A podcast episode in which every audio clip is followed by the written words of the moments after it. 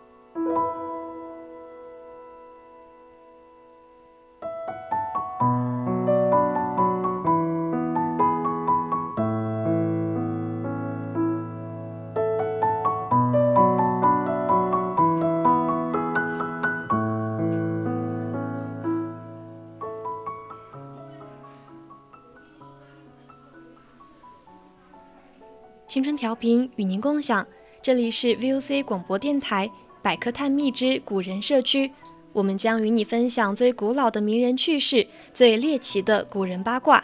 我是主播刘琳，今天我们将要讨论的是古代婚嫁的讲究，欢迎大家到我们的 QQ 听友私群二七五幺三幺二九八与我们一起讨论，或者到我们的荔枝直播平台与主播进行互动。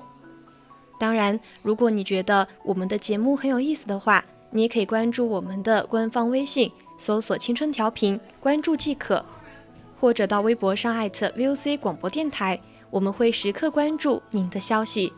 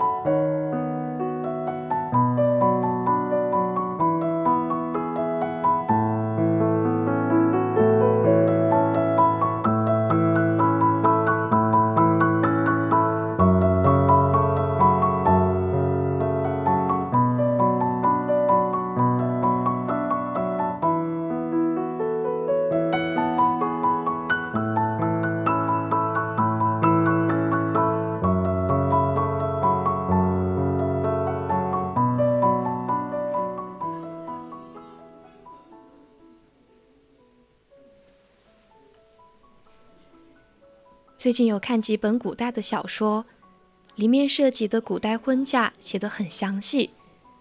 突然想要了解一下古代的婚嫁都有哪些风俗习惯，不看不知道，一看才发现古人是真讲究。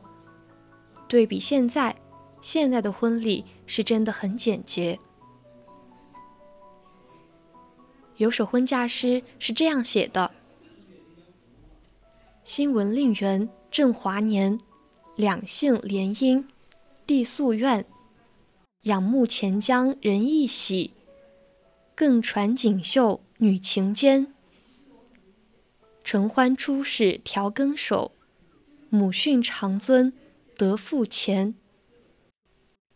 贵客同声歌好和，分头珠玉短长篇。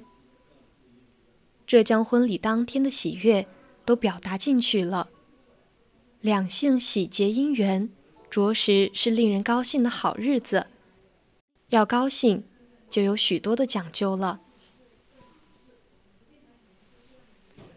古时婚嫁有六礼之说，即纳采、问名、纳吉、纳征、请妻、亲迎，而且在这六礼之中，还有许多礼可讲。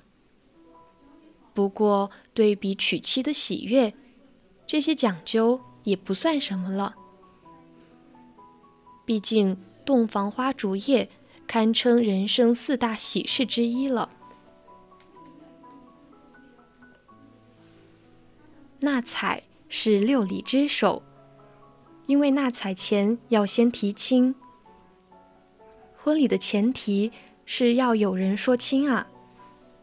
一般情况下，男方会请媒人去女方家提亲，女方家答应之后，男方家才会准备去求婚。毕竟一家有女百家求，不是谁上门提亲都得答应的。父母也会综合考虑男方各方面的条件。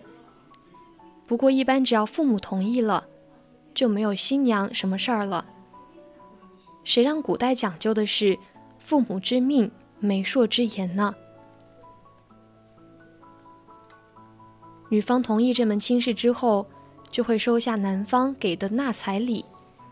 其实，这都是约定俗成的规矩了。纳彩礼送上门时，双方必定是已经通过气的了。纳彩礼是有说法的，《礼记》说：“纳采者，为采择之礼，故婚礼下达。纳采用宴也。”就是说，纳彩礼要选择大宴。用宴者，取其随时南北，不失其节，名不夺女子之时也。又取非成行止成列也，名嫁娶之礼，长幼有序，不逾越也。又婚礼至不用死制，故用宴也。这是用大宴的原因。大宴是候鸟，象征不可耽搁婚嫁之时，而且大雁是坚贞的鸟儿，有夫唱妇随、不离不弃之意。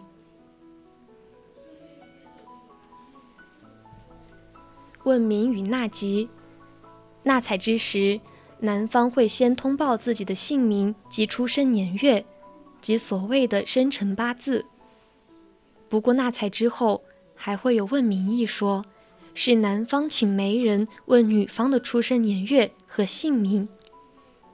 去问名时也要送上礼物，其礼物还是大雁。宾执宴，请问名，主人许。宾入，寿如初礼。问名是为了防止同姓近亲结婚，也为了测双分双方的生辰八字合不合。不过，据说男方拿到女方的八字之后啊，还要在祖宗牌位前的香炉下压三天，称之为压庚。当测得男女双方八字相合。占卜得吉兆子，男方就要备礼去通知女方。这个时候，两人算是正式定下来了，就等着挑个良辰吉日将女方娶进门。从此，女子就得冠以夫姓了。纳吉时要备的礼还是大雁，看来大雁的寓意的确之好。是婚嫁礼不可缺少之礼。纳征与请妻，现代人最喜欢的环节一定是纳征了。纳征就是我们俗称的送聘礼，有文定和下定之说，根据家庭情况的好坏来决定去送多少，多以双数为准，金钱、布匹都有。宁波有送十六担酒的讲法。这个时候，男女方会送上婚书，女方也会回礼。回礼多是实物，聘礼多会有聘礼单，上面描有龙凤书贴，女方也会有回贴。帖子上的文字都有固定的吉利话，中规中矩，与嫁娶有关。请期就是择定婚期了，男方选好了日子，去告诉女方，求得同意。既然是请求，自然要有请期礼了。不巧，请期礼还是大宴。请期用宴，主人辞，宾许告期，如纳征礼。一般这个日子也是占求道出来的。古人官场讲究吉日，所以婚礼这天的日子很重要。其实哪怕是在现代，婚礼也很重视婚期。那天必然要有个很好的寓意。中国人喜欢六和八，所以办喜事多会选又带六跟八的日子，寓意顺利发财。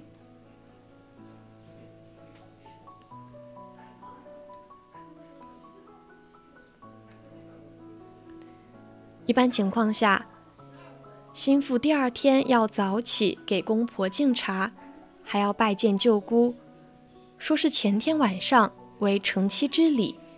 第二天才算完成了成父之礼，而当新郎新娘三天后回门，吃过回门饭后，才正式走完嫁娶的整个流程。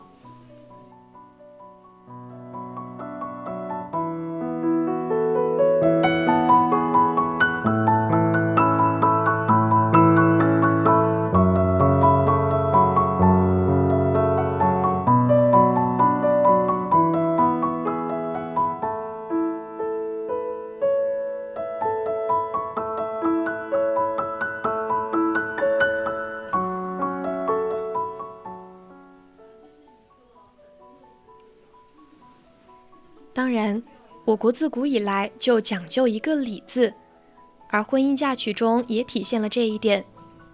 这确实是我们应该了解并弘扬的地方。毕竟是礼仪之邦，有些优秀的传统文化还是必不可少的。那在今天过后，你是否对古代的婚嫁了解的更多了呢？今天的古人社区到这里就要结束了，材料转载自网络。敬请继续锁定青春调频，我是主播刘琳，我们下期再见。